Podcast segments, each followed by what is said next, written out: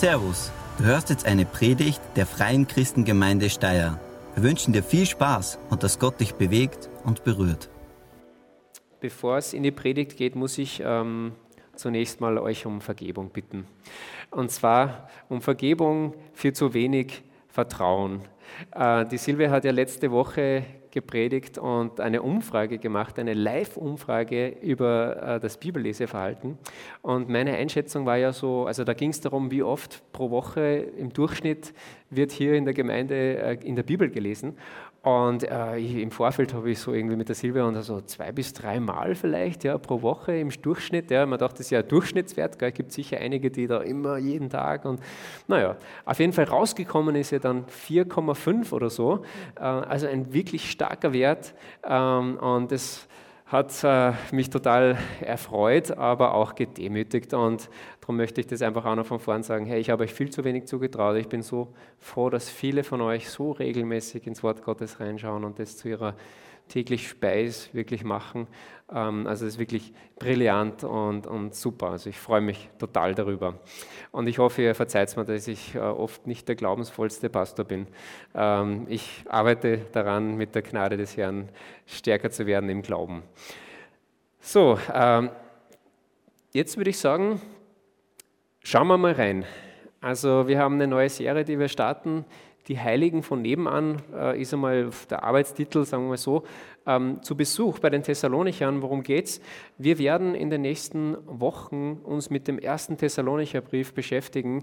Das ist ein Brief, wie der Name schon sagt, geschrieben von einem gewissen Apostel Paulus an eine Gemeinde, die in Thessalonich zu Hause war und daher der Name, erster Thessalonicher Brief. Ich habe eine Karte mitgebracht für euch und zwar zeigt es äh, ein blaues Band. Ich habe vergessen beim Einscannen das Bundle wegzugeben. Ähm, aber es zeigt noch mehr als ein blaues Markierband. Äh, und zwar da, wo das Bundle anfängt, da sieht man Rom, das ist der italienische Stiefel sozusagen da, dann in der Mitte das Mittelmeer und dann in der Mitte äh, Griechenland und da, wo der Pfeil ist, da ist Thessalonich. Ja, seht ihr das da oben? Unterhalb sieht man dann Athen, Korinth und zur Orientierung rechts unten ist Jerusalem. Also wir befinden uns in Thessalonich, da oben. Und äh, diese Stadt, die heißt heute Thessaloniki und ist die zweitgrößte Stadt von Griechenland äh, mit ca. 400.000 Einwohnern. Und Silvia und ich hatten das Privileg, dass wir während unseres Studiums eine Studienreise machen konnten dorthin. Ähm, ich habe da sogar ein Foto mitgebracht. Das ist unser Studienkollege Cyril, der kommt aus Kamerun ursprünglich, lebt in Deutschland neben einem Abbild vom Apostel Paulus. Genauso hat der Apostel Paulus ausgesehen. Genauso. Und er hat auch immer eine gebundene Bibel dabei gehabt. ähm, äh, nein, nicht ganz. Aber ähm, wir waren sogar in einer Freikirche dort äh, zu Besuch, was auch ein super Erlebnis war. Ähm, aber lasst uns zurückkehren zum antiken Thessalonich. Ähm, ich möchte da noch ein bisschen mehr darüber vorlesen. Als wir diese Studienreise gemacht haben, war es so, dass jeder eingeteilt war, über eine Stadt oder irgendetwas ein Referat zu halten und ich durfte über Thessaloniki äh, das machen. Und äh, so waren wir im Bus unterwegs und dann hat man einfach durch dieses Mikro, ihr kennt das, im Bus dann dieses Referat gehalten. Ja. Und aus dem Referat lese ich euch noch ein bisschen mehr über Thessalonich äh, vor. Thessalonich war über Jahrhunderte ein wichtiges politisches, wirtschaftliches, kulturelles und religiöses Zentrum, also wirklich nicht unbedeutende Stadt. Und es gibt zwei Hauptgründe dafür, dass diese Stadt so Bedeutung gehabt hat. Und zwar, es lag zum ersten am Schnittpunkt zweier wichtiger Handelsstraße. Also die lag sozusagen an einer Autobahnkreuzung. Ja. Und zweitens, es gab einen hervorragenden Naturhafen. Wenn wir nochmal zurückschauen ähm, zu dieser Karte, da sieht man das ist ein toller Hafen. Ja. Also der ist sehr geschützt und der ist einfach so äh, von Gott gegeben.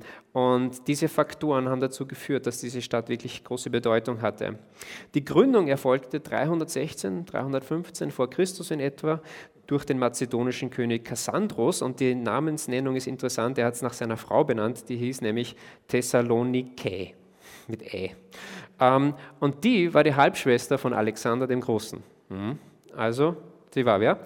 Und dann circa 150 Jahre später nach der Gründung, ab 168 äh, vor Christus, hatten die Römer dann das Sagen. Das römische Imperium ähm, hat ähm, gesagt, wo es lang geht. Und in dieser Zeit, als die Römer das Sagen zu hatten, ist auch dieser Thessalonicher Brief dann entstanden. Und ähm, die Stadt hatte aber einen Sonderstatus, sie war unter Selbstverwaltung. Das werden wir sogar dann kurz jetzt danach hören. Ähm, das heißt, es gab griechische Beamten, die dann verantwortlich waren vor Rom, aber grundsätzlich haben die das selbst verwaltet. Damals, und das ist noch interessant, als letzter Fakt, hatte die Stadt schon 200.000 Einwohner. Also das ist schon ziemlich krass, ähm, dass sie schon vor über 2000 Jahren bereits 200.000 Leute beherbergt hat und heute 400.000 hat. Also starke Sache. Wie ist die Gemeinde in, in Thessalonich entstanden? Das kann man nachlesen, und zwar in der Bibel, in der Apostelgeschichte. Und zwar auf der zweiten Missionsreise von Paulus. Er war unterwegs mit seinen Gefährten, ähm, sind sie in die Stadt gekommen und Paulus war Zeltmacher, hat einen Job gefunden als Zeltmacher, konnte da arbeiten und hat dann immer am Sabbat ist er in die Synagoge gegangen und hat dort Jesus gepredigt. Jesus als den, der gelitten hat, aber auch als den, der vom Toten, von den Toten wieder zum Leben auferstanden ist.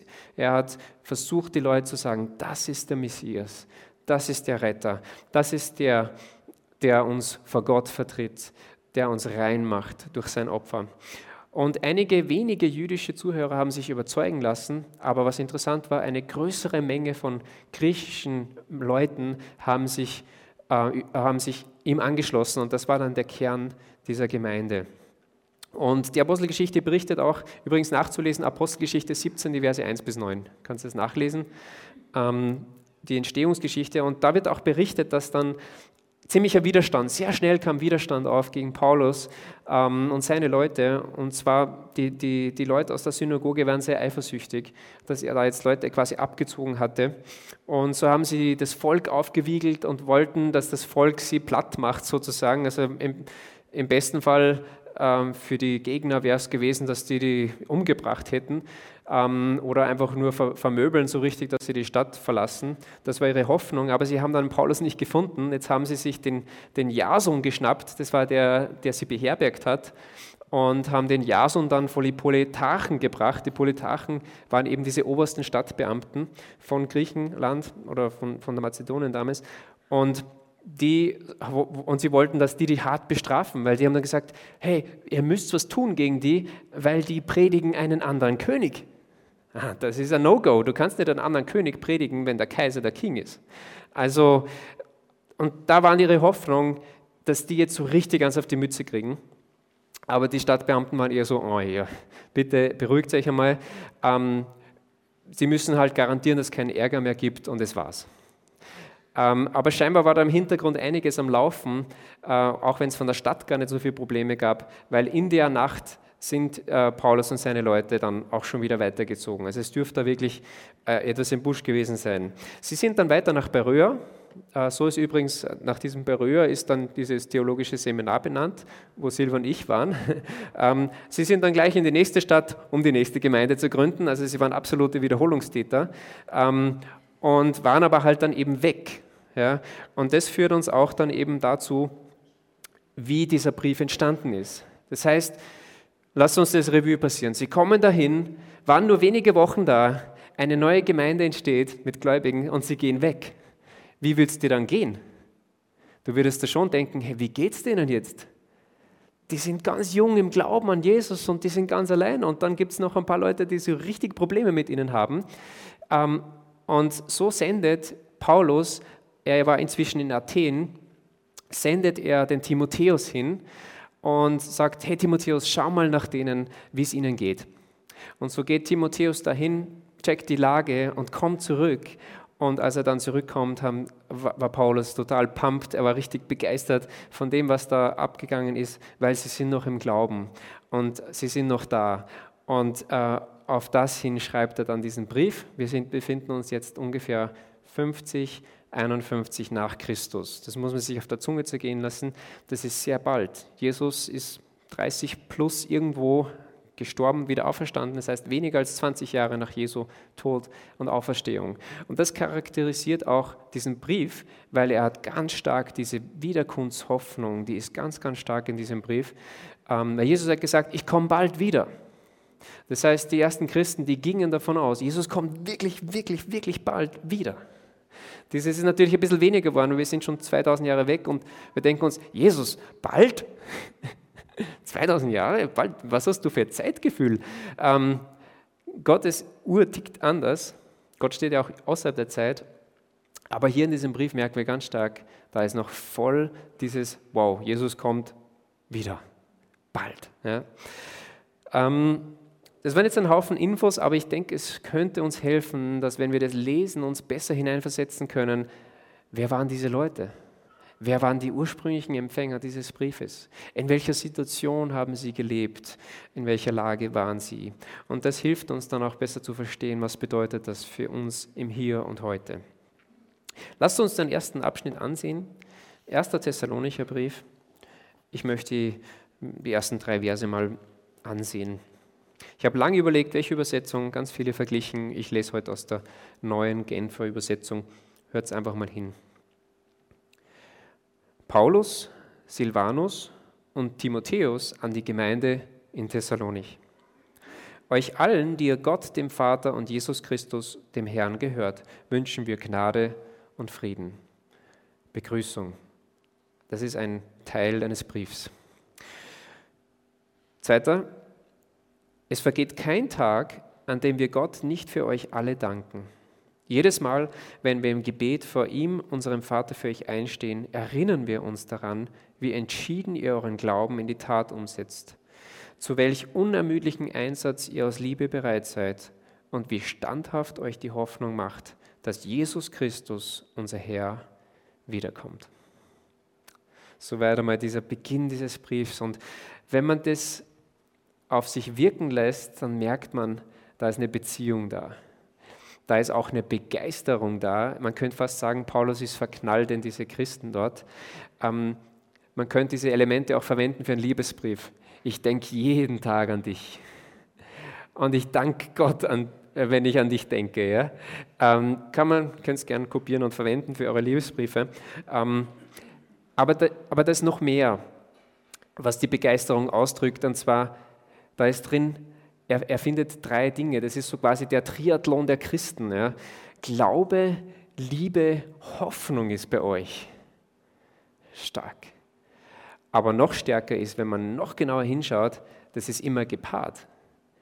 Glaube, ich lese nochmal, erinnert uns daran, wie entschieden für euren Glauben, also blub, erinnern wir uns daran, wie entschieden ihr euren Glauben in die Tat umsetzt. Glaube und Tat. Dann zu welch unermüdlichem Einsatz ihr aus Liebe bereit seid. Also da, da steht auch eigentlich, ihr arbeitet, ihr müht euch um die Liebe. Das heißt Mühe um die Liebe. Nicht nur Liebegefühl, sondern wir, wir, wir bemühen uns darum, dass Liebe echt da ist. Und dann Und wie standhaft, auch die, äh, wie standhaft euch die Hoffnung macht, dass Jesus Christus, unser Herr, wiederkommt. Also Hoffnung gepaart mit einer Standfestigkeit, mit einer ähm, Bodenständigkeit. Und das ist, das ist besonders, das ist besonders, was hier ähm, er uns zeigt. Und das ist auch etwas, wo wir uns heute hier äh, prüfen können und unseren Glauben auch auf, auf, äh, abprüfen können.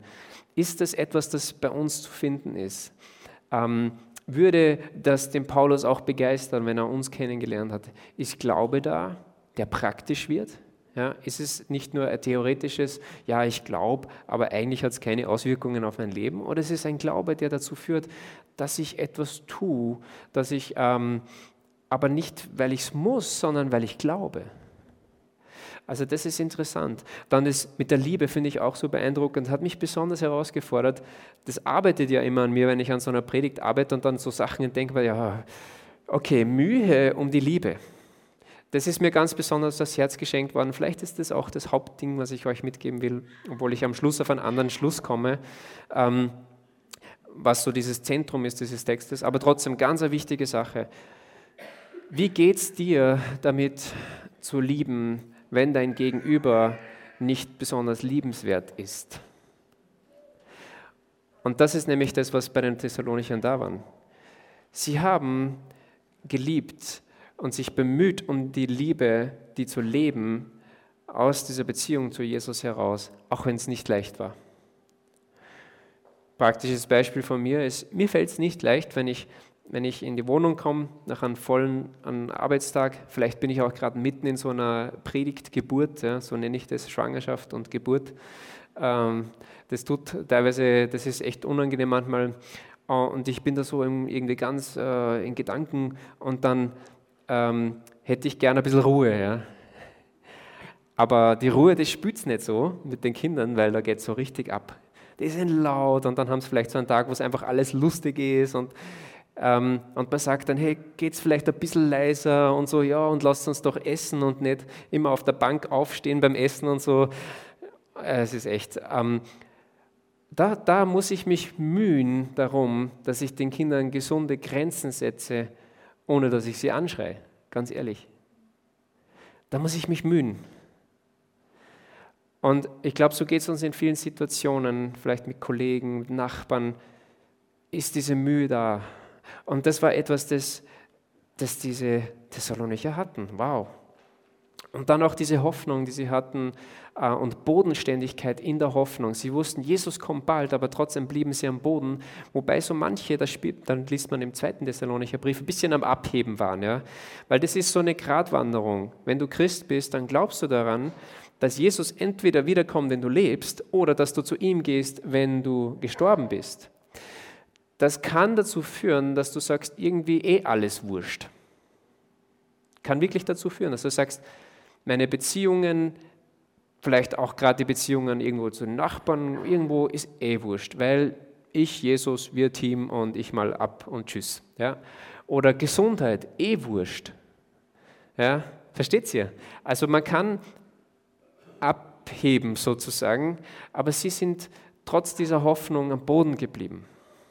Also das ist eine, eine tolle Qualität und, und ich fordere mich, ich fordere uns heraus, dass wir einfach auch uns fragen, sind diese Qualitäten in meinem Leben zu sehen? Und dann kommt noch mehr. Ich springe ein bisschen nach hinten in diesem Brief. Diese Qualitäten haben sich quasi rumgesprochen. Wenn ich ab, ab Vers 8 lese, da steht folgendes. Ja, von eurer Gemeinde aus hat sich die Botschaft des Herrn in ganz Mazedonien und Achaia verbreitet. Und nicht nur dort. Es gibt inzwischen kaum noch einen Ort, wo man nicht von eurem Glauben an Gott gehört hätte. Wir brauchen gar nichts mehr darüber zu sagen. Überall redet man davon, was für eine Wirkung unser Besuch bei euch gehabt hat. Die Leute erzählen, wie ihr euch von den Götzen abgewandt und dem lebendigen und wahren Gott zugewandt habt um ihm zu dienen. Also wieder dieser Glaube an Jesus, aber auch mit dem Jesus, wir wollen dir dienen. Und dann, und auf seinen Sohn zu warten, der vom Himmel zurückkommen wird, auf Jesus, den er von den Toten auferweckt hat, der uns vor dem kommenden Gericht rettet. Ich spricht da eigentlich von dem Zorn Gottes. Gott ist zornig über die Schuld der Menschheit und sein Zorn kann nur gestillt werden in einem gerechten Gericht, weil unser Gott ein Gott ist, der gerecht ist. Und diese Gerechtigkeit wurde erkauft in Jesus. Dieses, aber der Zorn, er ist da über diese Ungerechtigkeit, über Schuld, die eigentlich gesühnt werden muss. Und Jesus selbst ist ja dieses Opfer geworden für diese Schuld. Das heißt, der Zorn, er kann getilgt werden. Es ist die gute Nachricht. Also, was ist da passiert? Also, sie haben diese tollen Qualitäten ähm, und es hat sich scheinbar im ganzen Gebiet, und das war möglich durch diese Autobahnschnittstelle und durch den Hafen, hat sich echt rumgesprochen, da ist was passiert bei den Thessalonichern. Das hat große Wirkung gehabt. Die haben nur ein paar Wochen Besuch gehabt, hören diese Botschaft und bang. Wow. Und es war fast so, als, als könnte man sich vorstellen, dass Paulus zum Beispiel in Korinth war, wo sie dann diesen Brief geschrieben haben. Das war 300 Kilometer südlich, ich habe es auf der Karte gesehen, oder in, irgendwo anders in Athen dann später. Und das dann äh, so quasi war, Jesus, Paulus erzählt ja, seine Botschaft, die, das Evangelium, und dann sagen Leute, hey, wart ihr die Typen, die in Thessalonik waren? Das ist unglaublich, was da passiert ist. So beschreibt er das. Das ist ihnen scheinbar passiert. Und wir fragen uns jetzt, und das ist eigentlich dann der Punkt, auf den ich heute Morgen will, was ist denn da passiert eigentlich? Was ist da passiert? Was war so besonders, dass so äh, eine Veränderung geschehen ist bei, bei diesen ja, Heiligen? Wie wurden die zu solchen Heiligen? Einschub, kleiner Exkurs. Heilige. Wie wird man heilig? Also die österreichische Auffassung ist, würde ich mal sagen, heilig wird man, indem man heilig gesprochen wird, oder? oder? Schon. Ähm, das macht die Kirche sozusagen, meistens glaube ich nicht zu Lebzeiten, bin kein Experte, aber ähm, schauen wir in die Bibel hinein, ins Neue Testament, dann sehen wir, dass ganz selbstverständlich an verschiedensten Stellen die Christen, die Normalchristen, als Heilige angesprochen werden. Wie ist das möglich? Das ist möglich durch Jesus. Jesus macht uns durch das, was er für uns getan hat, zu Heiligen. Er heiligt uns. Er macht uns rein. Er macht uns besondert, abgesondert für Gott. Ähm, das heißt, wenn du Jesus nachfolgst, sagst, ich gehöre ihm, ich diene ihm, so wie die Thessalonicher das gesagt haben, dann bist du auch ein Heiliger von nebenan. Ganz wichtig, dass wir das verstehen. Aber was hat jetzt diese Heiligung bewirkt? Was, wie ist das alles so in, in passiert? Ja? Ähm, wir haben ja jetzt den ersten Teil angeschaut, wir haben das, das Ende angeschaut und was so das Herzstück ist, finden wir in der Mitte. Logisch. Ich lese jetzt ab Vers 4. Ja, Geschwister, ihr seid von Gott geliebt. Wir wissen, dass er euch erwählt hat. Oder wir erkennen, dass er euch erwählt hat durch das, was da passiert ist. Und dann schreibt er eben, das wurde schon damals deutlich, als wir euch das Evangelium verkündeten. Also Sie sind ja als Gemeindegründer und Evangelisten gekommen. Was machen die? Die erzählen das Evangelium. Was ist das Evangelium? Das ist die gute Nachricht vor Jesus. Dass Gott Mensch wurde und als Mensch Jesus auf der Erde gelebt hat, ein sündloses Leben gelebt hat und stellvertretend für die Sünde der Welt ans Kreuz ging, um uns Erlösung, einen Weg der Erlösung zu bringen, damit wir nicht eines Tages vor Gott stehen müssen und uns selbst vor ihm rechtfertigen müssen für unsere Schuld. Rechtfertigt Jesus uns. Er spricht uns frei. Deine Schuld ist dir vergeben. Egal wie viel du dich schuldig gemacht hast. Ich habe bezahlt für dich. Das ist das Evangelium. Das ist die beste Botschaft, die es gibt. Weil wir können uns nicht selbst erlösen. Wir können uns noch so bemühen, aber da ist kein Mensch, der den Gerechtigkeitsstandards Gottes genügen könnte. Und darum ist es eine erlösende Botschaft. Es ist keine Drohbotschaft, aber es ist auch eine herausfordernde Botschaft, weil sie bedeutet, dass ich sage, ich verschreibe mein Leben Jesus, ich gehe mit ihm, er ist jetzt mein Herr, er ist jetzt mein Erlöser. Dafür muss man sich natürlich entscheiden. Also sie erklären das Evangelium, aber das ist erst der Anfang, weil jetzt kommt's, okay? Also bleibt's dran. Ich weiß, diese Predigt, da muss man echt dranbleiben. Ähm, warum, was ist, was ist da los gewesen bei den Thessalonichern? Was hat den Unterschied ausgemacht? Jetzt kommt's. Vers 5, der zweite Teil. So, Gott redete nicht nur durch unsere Worte zu euch, sondern auch durch das machtvolle Wirken des Heiligen Geistes und durch Zuversicht. Und dann Vers 6, hört euch das an. Und ihr habt das Evangelium auch wirklich angenommen, obwohl ihr schweren Anfeindungen ausgesetzt wart und habt diese mit einer Freude ertragen, wie nur der Heilige Geist sie schenken kann. Was fällt uns da auf? Da ist immer das Wort, das Evangelium, die gute Botschaft. Und das ist immer verknüpft mit dem Heiligen Geist und seinem Wirken, mit dem Wirken Gottes in dir, in mir. Das heißt, sie haben sich mal geöffnet und gesagt, okay, diese Botschaft, die hören wir uns mal an, die der Paulus zu predigen hat. Das lassen wir in unser Herz hinein. Und dann kommt der Heilige Geist hinzu und bestätigt es und gibt eine Zuversicht und tut etwas in den Menschen, das nur der Heilige Geist tun kann. Er überführt, er sagt, ja, das ist die Wahrheit. Ich glaube diesem Jesus, ich folge diesem Jesus, ich möchte diesen Jesus. Und das ist die Frage für, für uns heute Morgen. Ähm, möchte ich das volle Paket?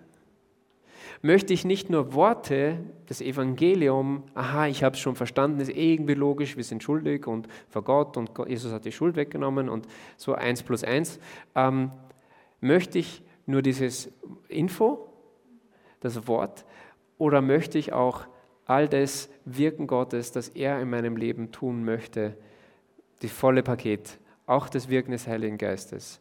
Und der Heilige Geist wird beschrieben als guter Beistand, als unser Anwalt, als der, der immer für uns ist und mit uns ist. Also wir müssen da keine Angst haben, sondern das sollte eigentlich so sein, dass wir sagen, boah, ja, unbedingt will ich das ganze Paket. Unbedingt. Aber dazu muss man Ja sagen. Ähm, in Vers 4 spricht ja äh, Paulus davon, vielleicht haben sich einige von euch gefragt, ja, ähm, ja Geschwister, ihr seid von Gott geliebt und wir wissen, dass er euch erwählt hat oder wir erkennen, dass er euch erwählt hat. Wir stellen natürlich die Frage, ja, ah, könnte mir jemand einen Gefallen tun und die Tür zu machen? Danke. Dann ist es ein bisschen ruhiger. In unserem Kigo ist immer gute Stimmung und man kann laufen und schreien und laut sein ähm, und die Tür ist zu und dann ist leise. Okay, wo waren wir? Ähm, genau, bei der Erwählung. Also äh, in 1. Ähm, Timotheus 2, Vers 4 steht, dass Gottes Wille ist, dass alle Menschen zur Erkenntnis der Wahrheit kommen und erkennen, wer Jesus ist und gerettet werden. Und wir sehen auch in Johannes 3, Vers 16, dass Gott die ganze Welt liebt, dass er sich selbst hingegeben hat für die Welt.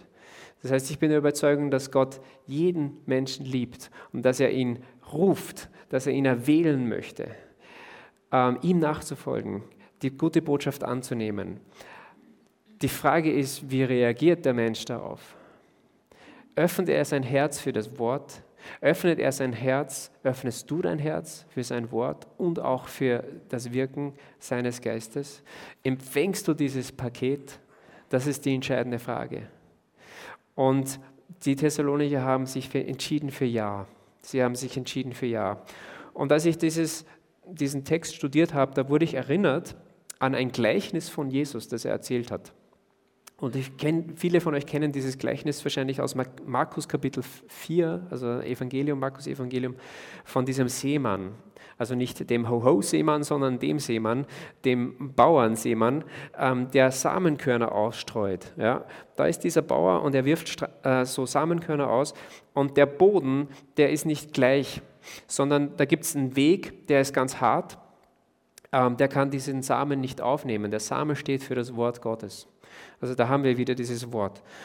Und dann gibt es auch einen Bereich, da ist Unkraut und so, ähm, da kann das auch nicht aufgenommen werden und wachsen. Aber da ist dieser eine Teil des Bodens, der ist aufbereitet, der ist bereit, es aufzunehmen und bringt herrliche, vielfache Frucht. Und genau das ist passiert bei den Thessalonichern. Dieser Boden war bereit. Und meine Frage an dich heute Morgen ist, ist dein Herz bereit? Ist dein Herzensboden bereit, alles zu empfangen, was Gott für dich hat? Wenn ja, dann kannst du erwarten, dass Gott wirksam wird durch sein Wort und seinen Geist in deinem Leben.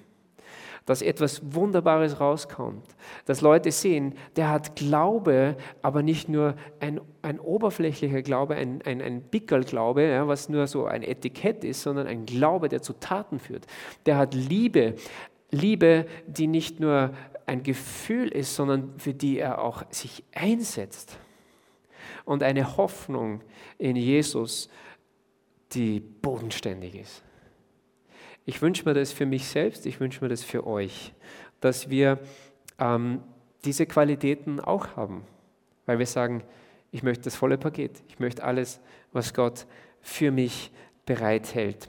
Und ich habe da ähm, ein, ein, Beispiel dazu aus der Praxis und äh, wo, glaube ich, genau das passiert ist.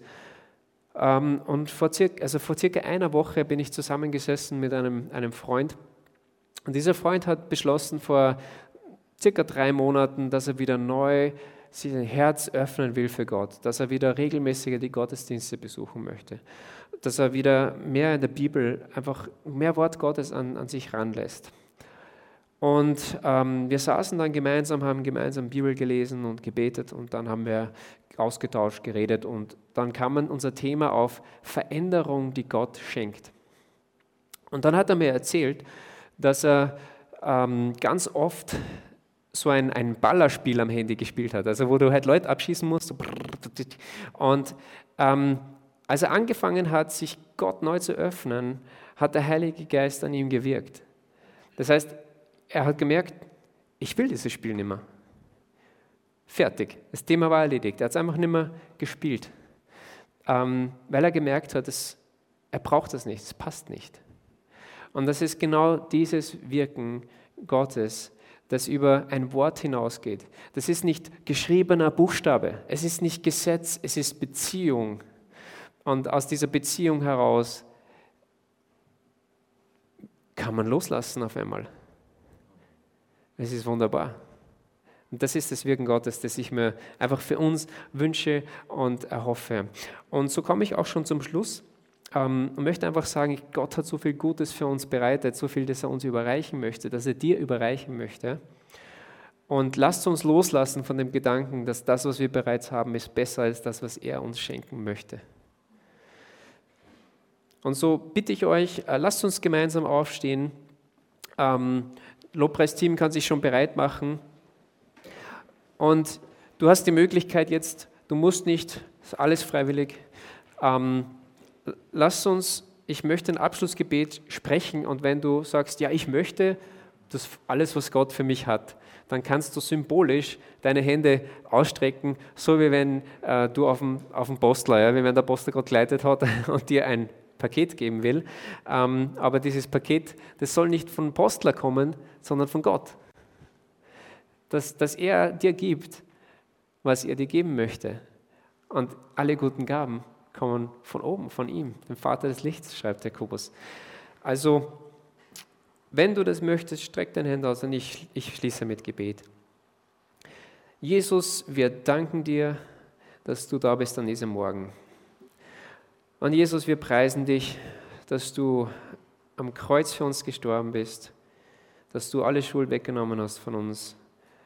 Und wir empfangen auch diese Gnade von dir. Und diesem Morgen, danke für Vergebung, danke für Neubeginn, das alles ist in dir zu finden. Du machst alles neu. Und wir beten heute Morgen, dass du uns das gibst, was du an jeden einzelnen von uns geben willst lebendiges Wort, weil es lebendig wird durch deinen Heiligen Geist, weil es etwas bewirkt in uns, das nur du bewirken kannst. Danke, dass wir uns dir öffnen dürfen an diesem Morgen und danke, dass du da bist und gerne gute Gaben gibst. Amen. Vielen Dank fürs Zuhören.